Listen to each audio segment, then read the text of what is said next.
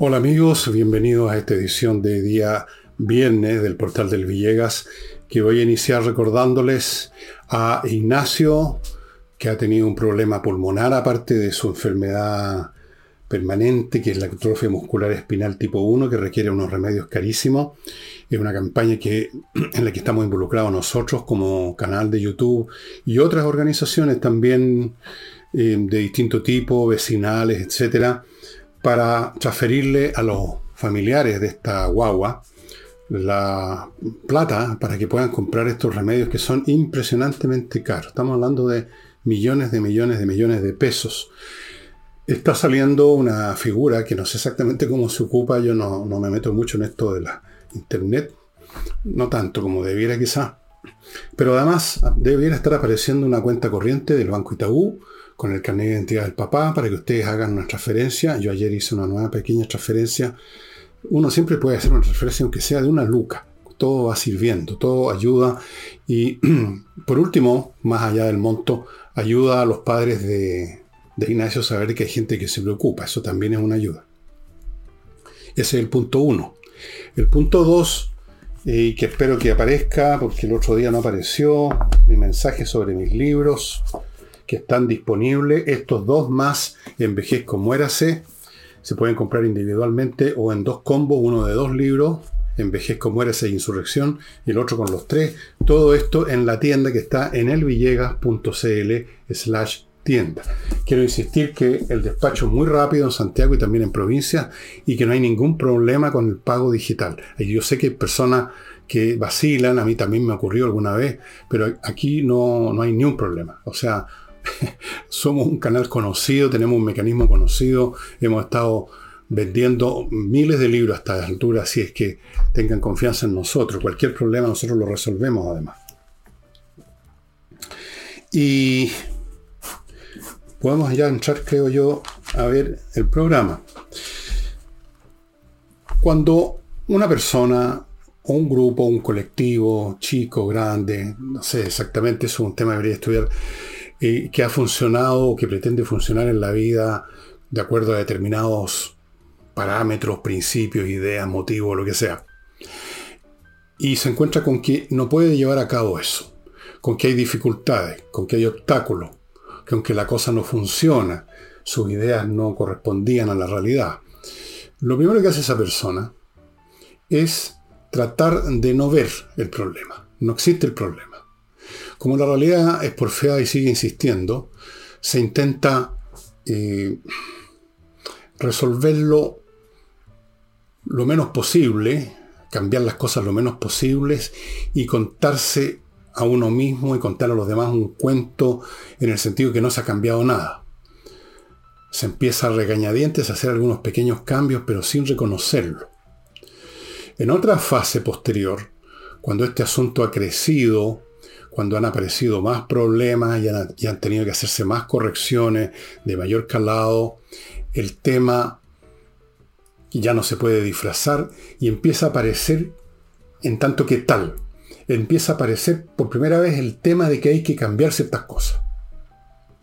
Y ahí entonces entramos en otra fase con otras consecuencias, con otros motivos y otras mecánicas. Y es exactamente lo que está pasando en este momento con el gobierno. El gobierno empezó a tropezarse con la realidad.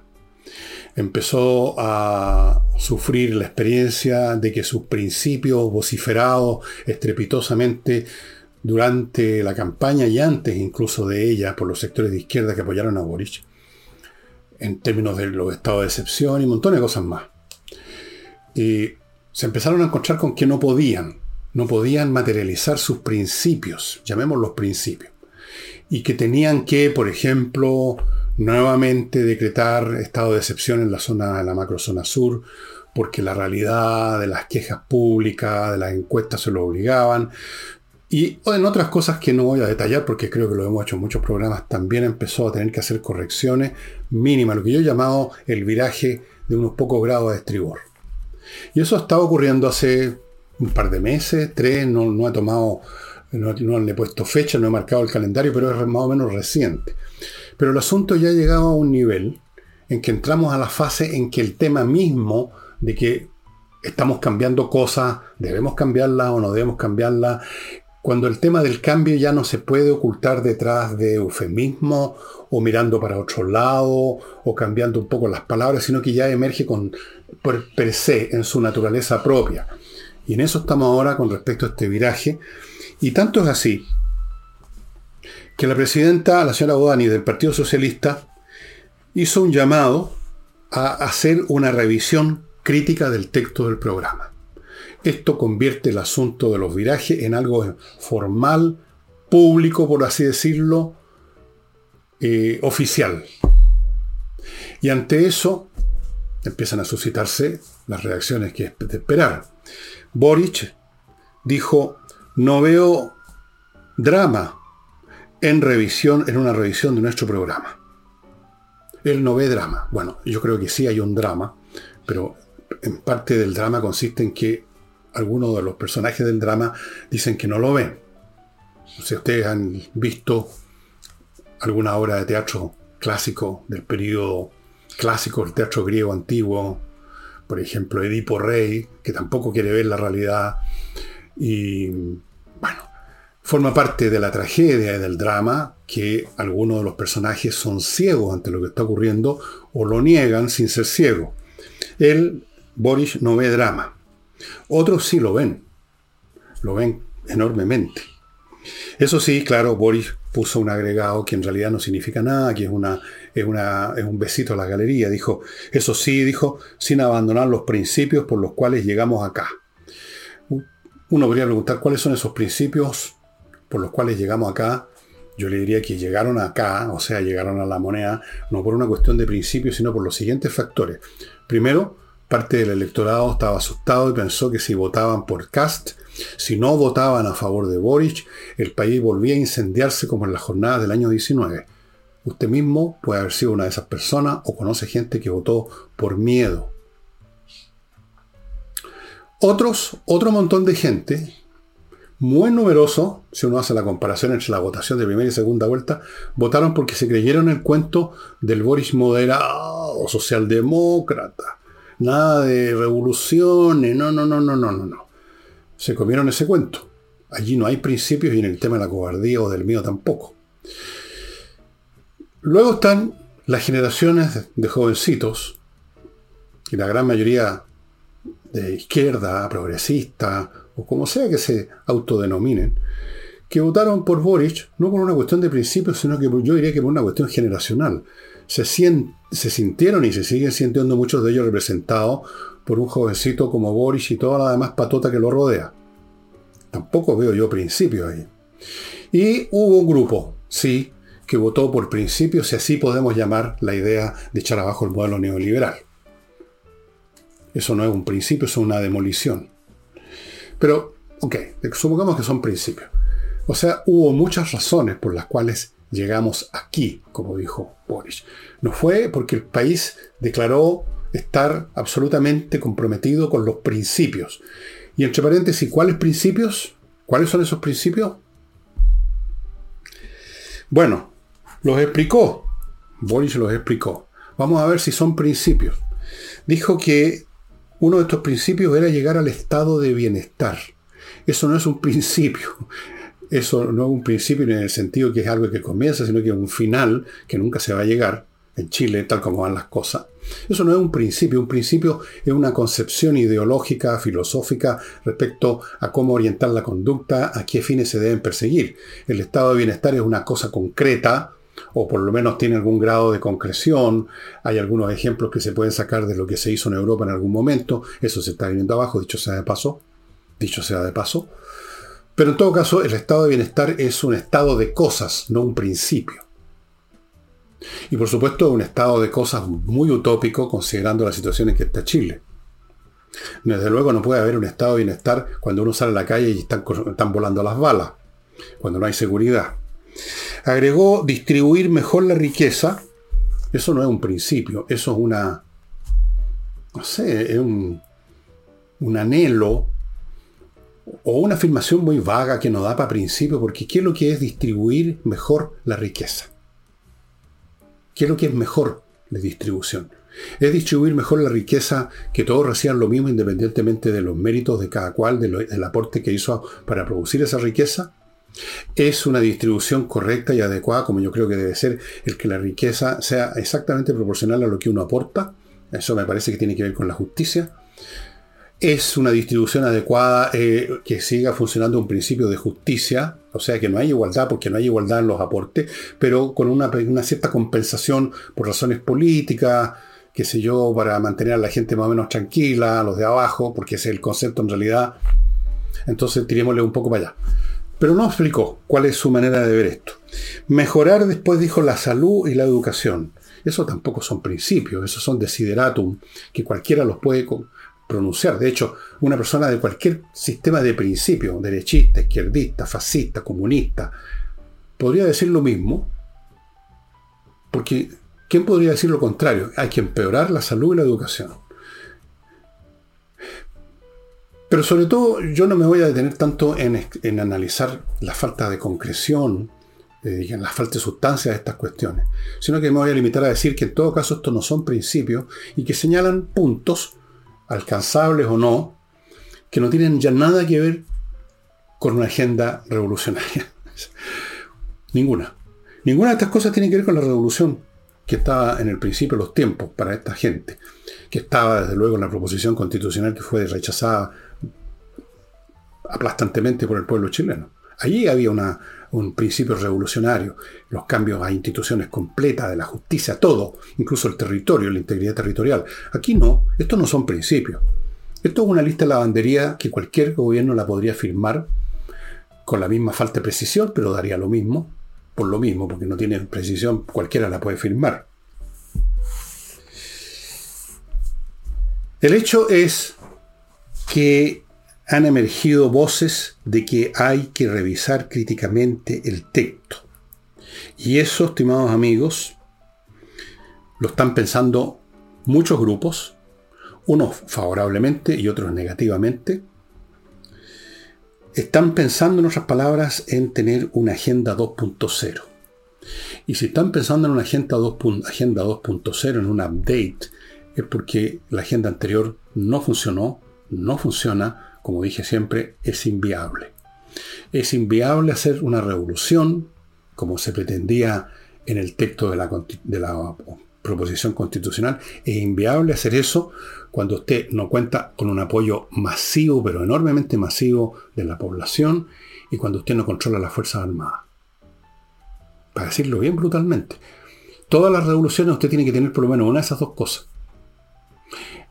Las revoluciones comunistas en Europa Central después de la Segunda Guerra fueron sobre la base del uso del ejército rojo que iba avanzando hacia Alemania. Acá en Chile, Allende, en el año 70, quiso hacer una, revolución con vino tinto y empanada a base de, una, de un apoyo electoral masivo que no logró obtener en un grado suficiente. Ganó las elecciones, pero no tuvo nunca el apoyo suficiente y desde luego no tuvo el apoyo de las Fuerzas Armadas, ya sabemos lo que pasó. Entonces es una agenda inviable. Totalmente, y la realidad, si acaso no lo han querido creer, no lo han querido ver, la realidad se los ha estado demostrando todos los días, con cada proyecto, con cada situación que emerge casi día por día. Y entonces el asunto ya no se podía seguir tratando con eufemismo, con mentiritas, con cantinflada, y emerge en esta fase ya como una realidad que oficialmente se tiene que reconocer, y entonces se habla de una revisión crítica del texto y el presidente dice que no hay drama en revisar, o sea, está dispuesto a revisar.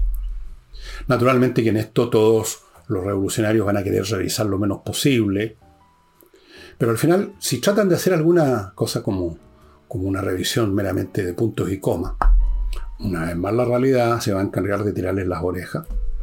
Y en todo caso hay grupos dentro de las propias dentro del propio área o ámbito progresista que apoyan de un grado u otro al gobierno, que nunca estuvieron de acuerdo con la agenda que estaba expresada en la proposición constitucional y que era la agenda del gobierno como el propio gobierno lo dijo un millón de veces. Necesitábamos esta, una nueva constitución para hacer, etcétera, etcétera. Bueno, eso fracasó ya. Eso ya fracasó. Eso necesitan otra cosa. Y en eso están. Vamos a ver qué sale de esto qué grado de oposición ofrece a esto los grupos más termocefálicos de la, de la tribu progresista. Vamos a ver la reacción del Partido Comunista, de las distintas facciones del Frente Amplio. Vamos a ver, vamos a ir viendo. Pero sin duda que hay fuerzas importantes dentro de ese sector. Yo creo el Partido Socialista, hasta cierto punto lo que quede de la DC, en fin, otros, el PPD, que están por una agenda 2.0 que no se va a separar, no se va a diferenciar mucho de lo que habría del espíritu al menos, de los programas de la época de la concertación. Y con muy buenas razones. Muy buenas razones. Permítame pasar a mi primer bloque, que lo voy a iniciar con la mueblería Mr. Wood, señor Madera. Muebles de madera con madera tratada previamente, antes de hacer nada con ella, para que no tengan ni una molécula de agua, cosa muy importante. Luego bien hechos los muebles, bien hechos los materiales, la construcción, el diseño mecánico de los muebles y bonitos diseños. Ustedes lo están viendo a mi derecha, así que si usted está pensando en cambiar un mueble de comedor, de escritorio, un sofá, alguna cosa, entre primero al sitio de Mr. Wood y eventualmente póngase en contacto con ellos. Probablemente va a encontrar lo que estaba buscando ahí, en Mr. Wood. Continúo con Entrena Inglés la academia, eh, entreninglés.com es su dirección en la internet, que tiene cursos online dictados por profesores de inglés, profesores de inglés de verdad. O sea, eh, personas que eran profesores de inglés y que están ahora trabajando en esta academia, no que se son nombrados profesores de inglés porque están en la academia, eran ya antes profesores de inglés en entreninglés.com, clases online. Amigos, si usted tiene alguna duda acerca de la calidad de estos cursos, pida una, una clase demo, se va a convencer. Y no olviden que hay una oferta todavía válida, porque todavía hace calor de verano, plan de verano, 24 clases por 397 mil pesos. Una ganga para salir con una sólida base de inglés. Cualquier consulta, mande un mail a coordinación arroba Continúo con los .com, esta vez compre oro, un sitio donde usted puede hacer exactamente eso, comprar oro en barras, o sea, en lingotes, en monedas, lo mismo con la plata, ambos metales certificados por la Universidad Católica como de un 99,99% de pureza. Ambos metales tienen un valor intrínseco, Ambos metales han sido usados como media moneda de cambio, como instrumento de cambio desde la antigüedad más remota. Con eso empieza, diría, el comercio sobre la base de moneda. Y son valores que no se pierden nunca. Pase lo que pase en la fuerza, el oro y la plata, como cosas que son, siguen valiendo lo mismo, siguen habiendo interesados. Usted los puede vender sin momento de necesidad o, o por lo que sea y no va a encontrar problemas para encontrar compradores compreoro.com.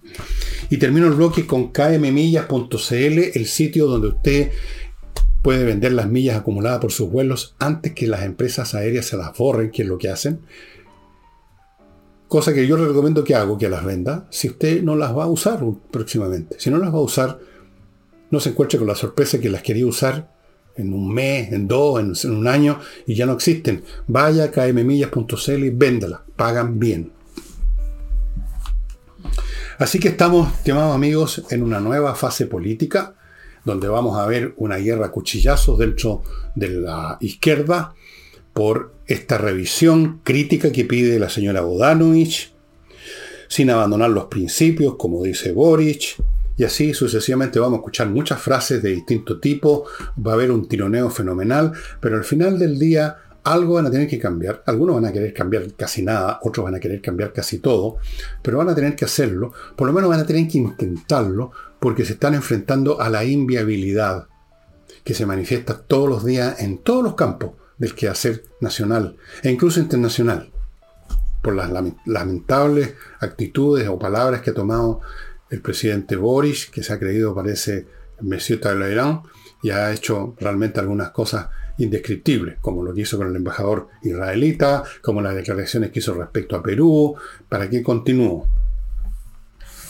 Y ya que estamos en las relaciones internacionales, el canciller venezolano, que tiene un nombre, se llama Iván Gil, muy, muy adecuado el apellido, Gil, ha tenido la tupé de pedir, de pedirle a Chile que se respeten los derechos humanos de los emigrados venezolanos a propósito de esta, de esta situación. Otro problema inviable del, gobierno chileno, ¿qué hacemos con los inmigrantes? No, no, no hayan que hacer. No hayan que hacer. Y en medio de este tironeo, que tratan de hablar con Venezuela, que tratan de hablar con los bolivianos, que no les dan pelota en ninguna parte, sale este canciller y le dice que se respeten los derechos humanos como que aquí los estuvieran, digamos, tratando a patadas. Es el colmo de tupé, porque esos, muchos, no todos, pero muchos de esos inmigrantes a Chile venezolanos emigraron de Venezuela por alguna razón. No sería porque en Venezuela se respetan los derechos humanos, no sería porque en Venezuela tienen un respeto por el, por el estándar de vida, por la supervivencia, por el tener trabajo, por las opiniones de, millones de compatriotas que se han ido, más de 4 millones de venezolanos se han ido. ¿Cómo puede el señor Gil ser tan Gil que saca a relucir los derechos humanos de un país que los viola de tal grado que hasta la señora Bachelet, que es cercana al corazón de Maduro, porque son todos progresistas esta gente, aún ella tuvo que hacer algunos, algunos, eh, algunos alcances sobre el tratamiento que se lleva a cabo en Venezuela, por ejemplo, con presos políticos.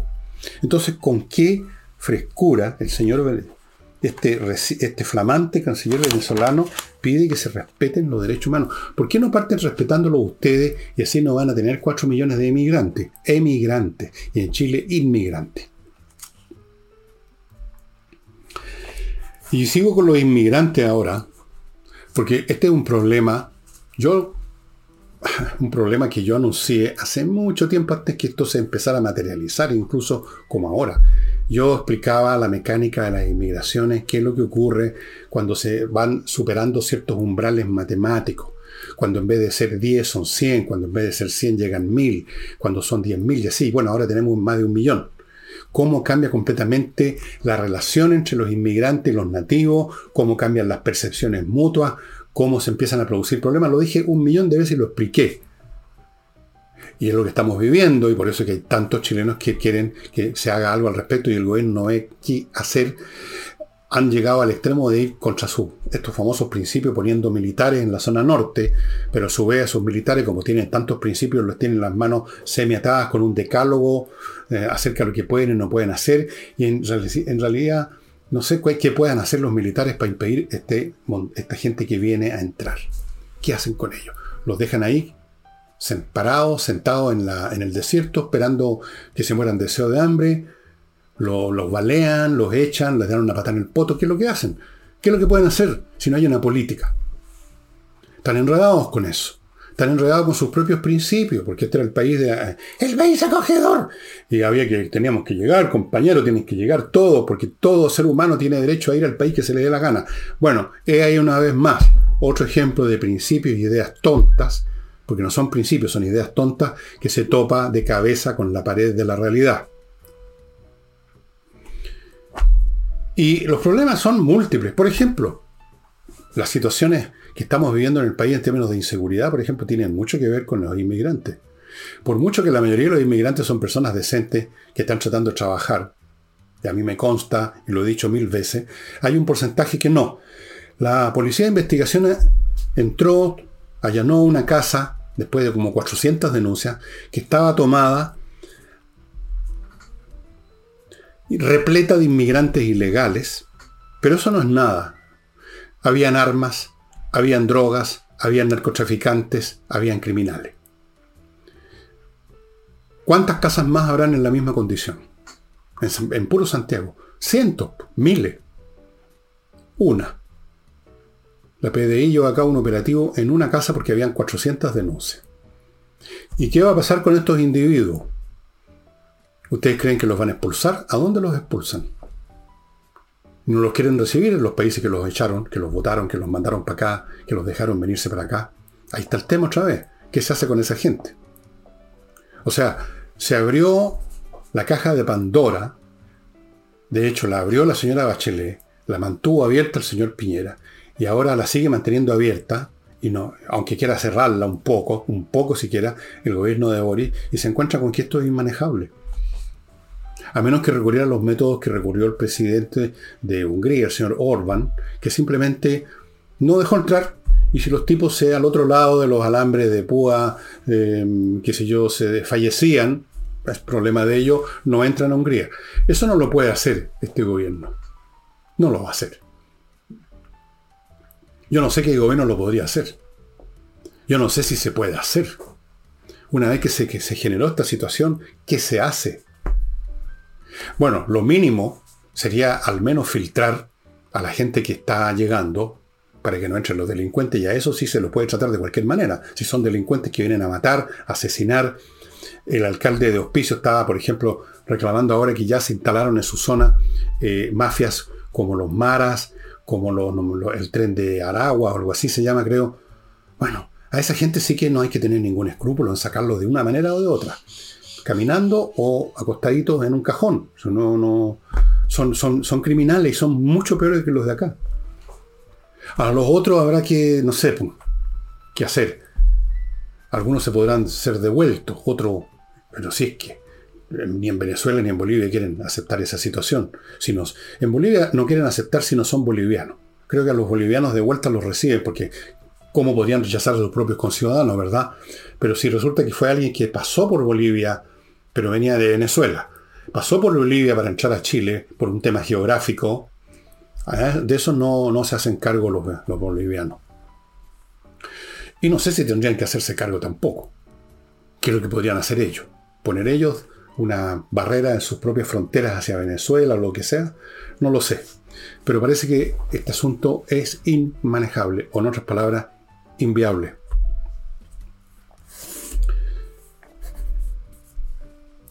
Vamos a otro bloque comercial, amigos, que hace posible este programa, que a usted le gusta, así que Edisur, la editorial chilena que produce solamente títulos de interés nacional e internacional, ediciones muy bien hechas, a precios muy accesibles, como tantos que les he mostrado yo, les voy a mostrar de nuevo, yo sé que se los mostré ya hace un par de, días, este, esta colección de tres libros, una colección que llaman de liderazgo, donde está el arte de la guerra de Sun Tzu, un general chino del año de la Cocoa, el príncipe del gran Niccolo Maquiavelo, el primer cientista político, diría yo, de la historia de las ciencias políticas, y el libro de los cinco anillos de un japonés, Miyamoto Musashi.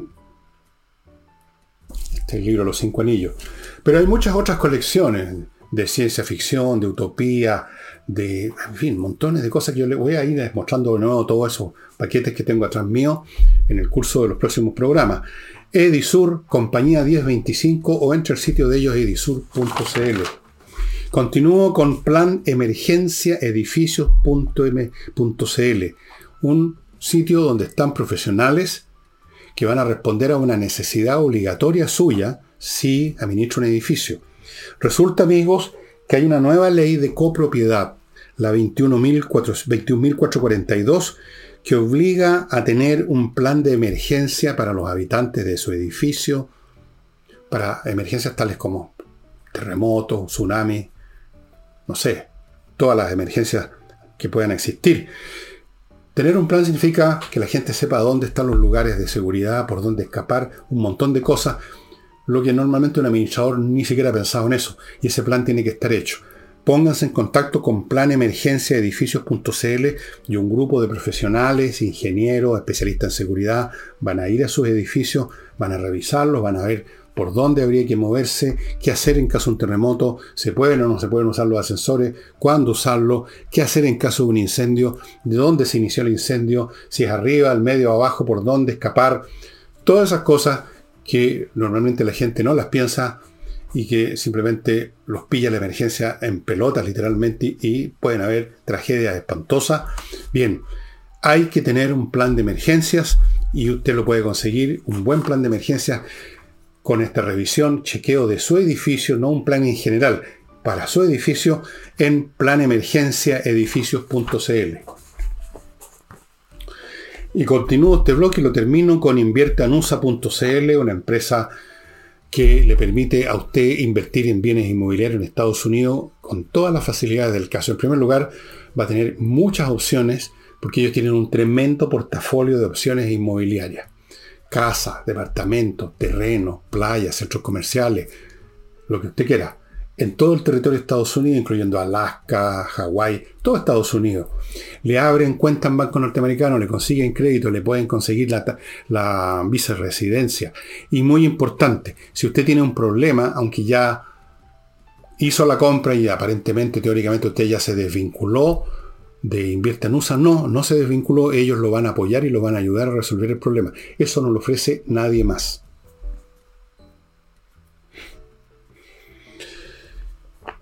La vocera de la Corte Suprema, doña Ángela Vivanco, a propósito de este temita, que es otro tema muy inviable para el gobierno y muy complicado, primero estuvieron de brazos cruzados, muy complacientes ante la situación de las ISAPRES, a, a las que la Corte Suprema les dio un plazo muy perentorio para pagar lo que se consideran excesos de cobro, que termina en mayo, y resulta que las, ISAPRES dicen que simplemente van a quebrar en masa con esa situación. El gobierno no le dio pelota al asunto hasta que al final ahora la nueva ministra de Salud eh, y supongo que otras autoridades están viendo, parece que se dieron en el cachofazo, se pegaron al cachofazo lo que se viene y quieren plazos. Que se den más plazos para que las ISAPRES puedan subsistir mientras pagan, devuelven a los cotizantes esos excesos. Y esto es el momento en que aparece la vocera y les dice, un momentito, si alguien, ojo entre paréntesis, se fijan ustedes que nadie dice si el presidente, si tal partido, siempre es algunos o alguien. Si alguien, que sea alguien en el gobierno, obviamente, si alguien quiere pedir una ampliación del plazo, dijo, tendrá que pedirlo como corresponde. Nada de cuestiones de noticias en la prensa, mucho menos telefonazos a la Boric, como hizo la vez anterior, que tuvieron que hacer un tate quieto a la Corte Suprema, de que no se metan en asuntos de la justicia porque es un poder autónomo, independiente. Y ahora la señora Ángela de Banco les está recordando, se están dando el gustito en la Corte Suprema de recordarle al gobierno que si quieren hacer algo al respecto con los plazos, van a tener que presentar una petición. Y esa petición va a ser llevada a una sala y esa sala va a resolver de acuerdo al mérito de la petición. Todo eso les explicó Ángela Vivanco. Este es un mensaje para el señor presidente de la República, por supuesto, para que aprenda de una vez por todas cómo se hacen las cosas, para que se dé cuenta que aquí existe una institucionalidad, que las cosas no se hacen por teléfono. Y esto es una reafirmación más, todos los días vemos una, como les digo, de que el gobierno se tropieza todos los días porque su afán de cambiarlo todo fracasó y como no puede cambiarlo todo, se tiene que manejar con lo que hay, con la institucionalidad vigente. La institucionalidad vigente dice que la Corte Suprema y en general todo el aparato de la justicia es independiente del gobierno y si el gobierno quiere algo al respecto tiene que presentar la petición conforme a la ley. ¿Con qué placer? ¿Con qué placer los personeros del Tribunal Supremo habrán redactado esto, le habrán dicho a Ángela Vivanco que hiciera esta declaración. ¿Cómo lo habrán disfrutado? Y con toda razón, le encuentro toda la razón. A ver si aprende algo, Boris. Hasta, ¿cómo no va a aprender nunca? Por Ahora, ¿qué va a pasar cuando se presente esta petición formalmente, como dice la Corte Suprema?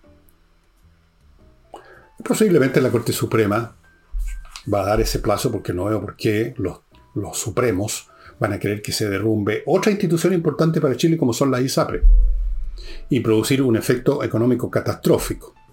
Y para los chilenos que están, muchos de nosotros, yo y usted probablemente todos estamos en algún ISAPRE, casi todos, muchos por lo menos.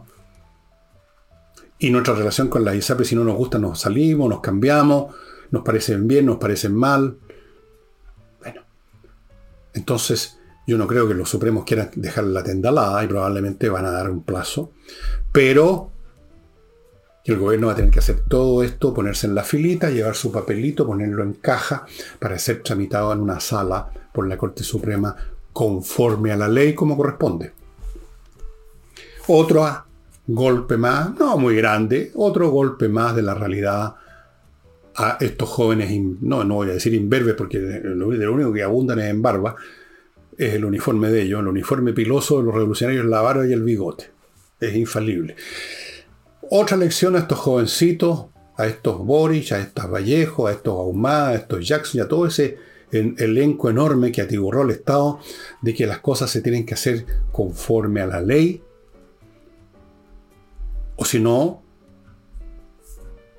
o si no, quedan ahí marcando ocupado nomás. Mientras tanto, el señor canciller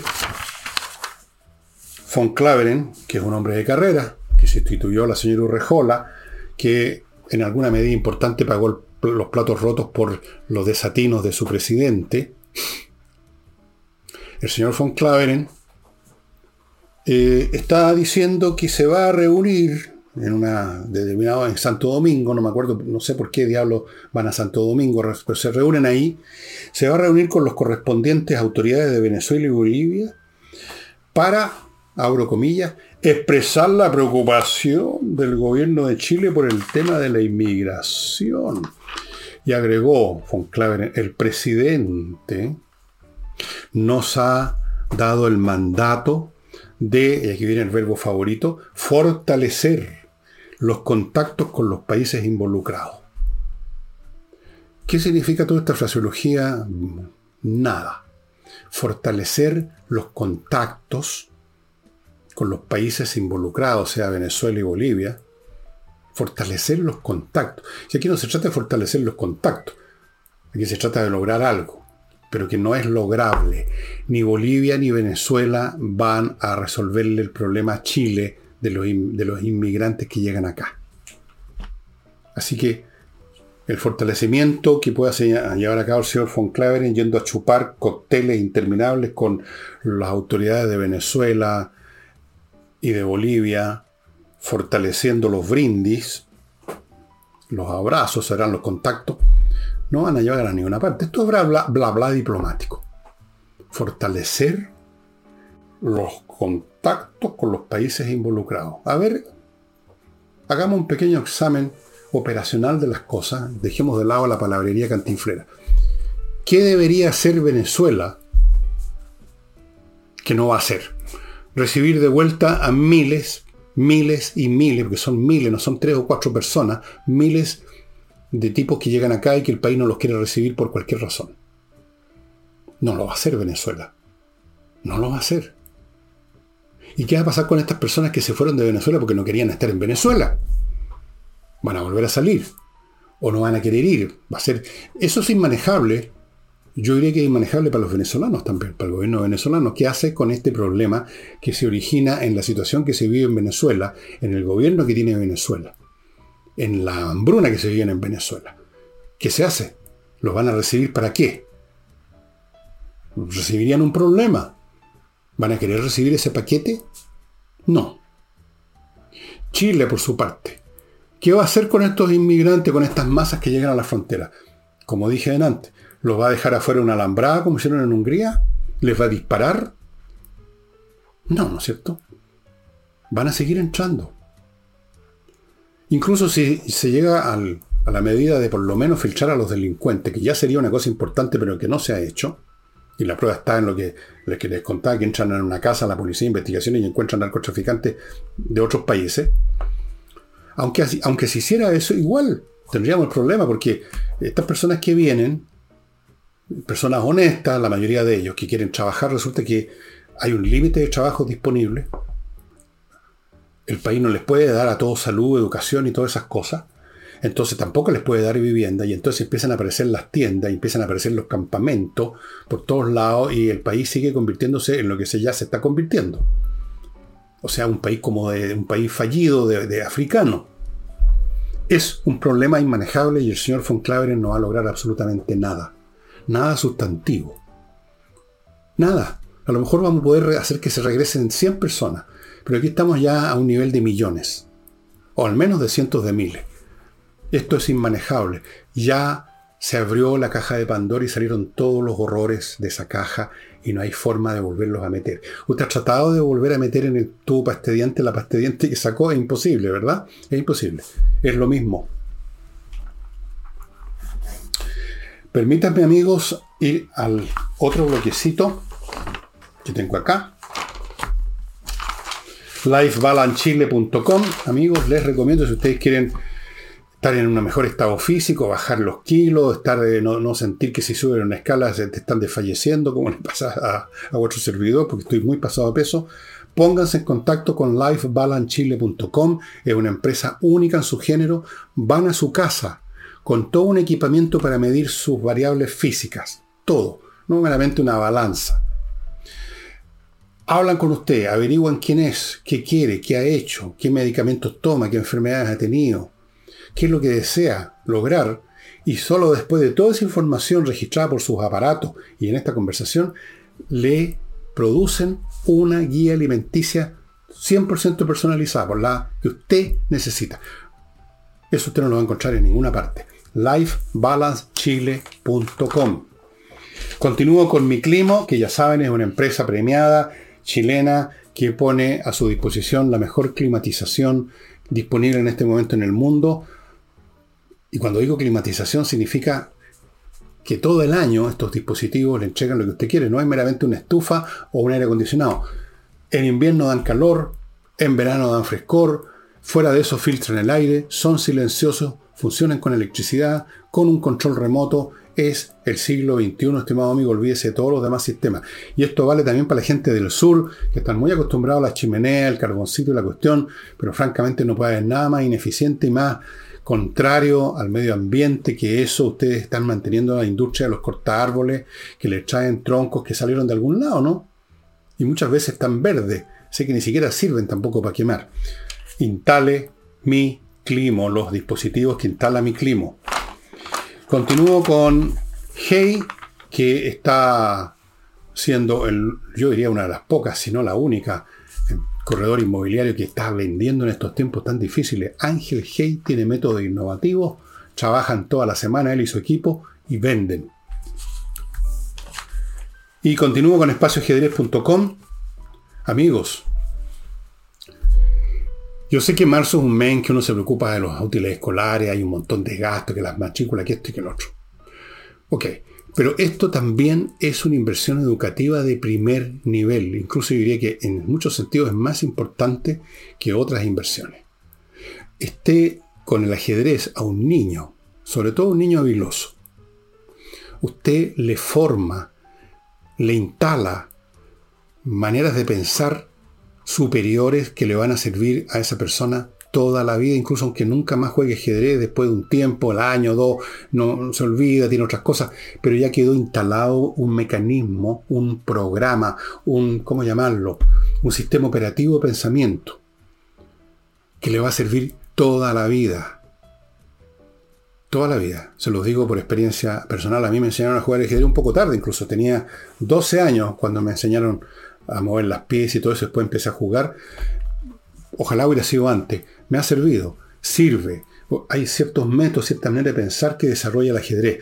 Por eso que yo le recomiendo que entre a espacioajedrez.com, lo vea como una inversión educativa para sus niños, sus sobrinos, y inscríbase para estos cursos que son en directo vía Zoom una vez a la semana, vía Zoom. Te bloque con González y compañía, un buffet de abogados dedicado a temas penales si usted está metido de una manera o de otra en un tema penal, en algún delito tipificado por el Código Penal, póngase en manos de González y compañía, donde tienen abogados especialistas.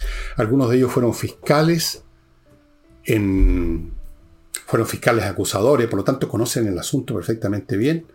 Trabajaron en la Fiscalía Nacional y tienen excelentes resultados que ya han sido probados.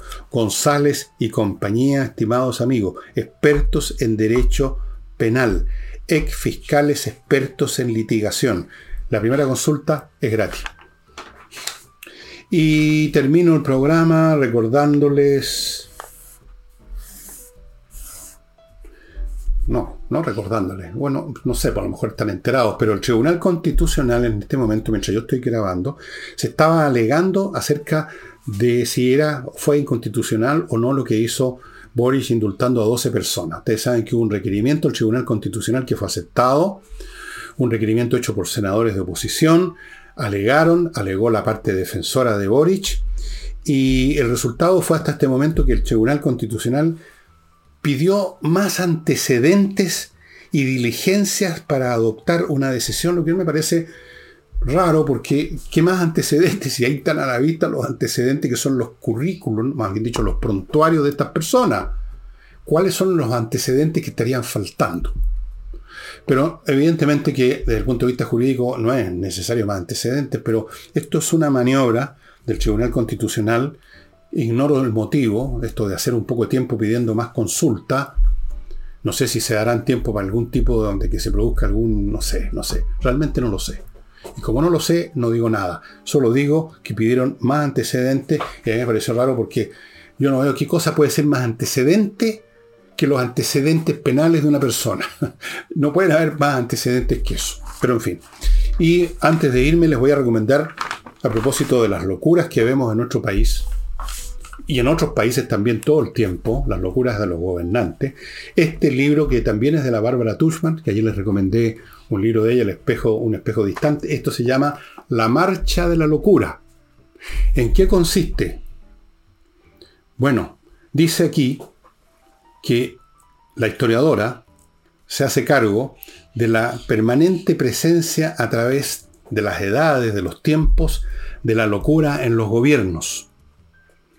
Y parte con la rendición sin sentido de Montezuma y su imperio en 1520 a los españoles, el ataque a Pearl Harbor, eh, la, historia de Troya, ¿no? la guerra de Troya, cuando cometieron la tontería de dejar entrar el caballo Troya, eh, la guerra de Vietnam, en fin, eh, la resistencia del papado durante el siglo, bueno, durante varios, varios, por lo menos en los siglos 14 ya claramente habían deseos de que la iglesia se reformara de sus muchos elementos de corrupción que, que, se había, que había crecido, como ocurre en todo sistema o toda burocracia. Se resistieron y ¿qué pasó? Que vino la, reforma y simplemente se quebró. Hasta el día de hoy existe una iglesia, iglesia, los, qué sé yo, los luteranos, en fin, montones de, de credos, los calvinistas, protestantes, que no forman parte de la iglesia católica. Y eso se produjo porque la, en el siglo XIV el papado no quiso eh, reformar nada. Entonces, la marcha de la locura, cómo los gobiernos, los que están a cargo, las élites del poder, los que nos dirigen, hacen una estupidez tras otra, amarrados por sus intereses, por sus ojos, por nuestro país, por sus ideologías, muchas veces totalmente, totalmente distantes. Eso sí que es un espejo distante de la realidad por intereses personales, por pura y simple estupidez, que es un factor siempre presente en la historia humana, la estupidez. Algún día les voy a mostrar un libro de la historia, eh, las estupideces militares, decisiones militares profundamente estúpidas que lamentablemente costaron la vida a mucha gente. Es un libro súper entretenido y sé que está, me tinca, sé que está en castellano. Me parece que todos los libros de la Bárbara Tuchman están en castellano para los que quieran leerlos en ese idioma. Para los que lean inglés, yo siempre les les recomiendo leer en el original y especialmente con Bárbara porque ella escribía muy bien y claro, escribía muy bien en su idioma. Y uno se, en las traducciones se pierde mucho de, lo, de, la, de, los matices, de las elegancias, del humor, de, la ironía, de, todo esto. La marcha de la locura de Bárbara Tuchman, estimados amigos. Y con eso termino el programa de hoy, día viernes. No sé qué le voy a ofrecer el día sábado, en los, sábados culturales.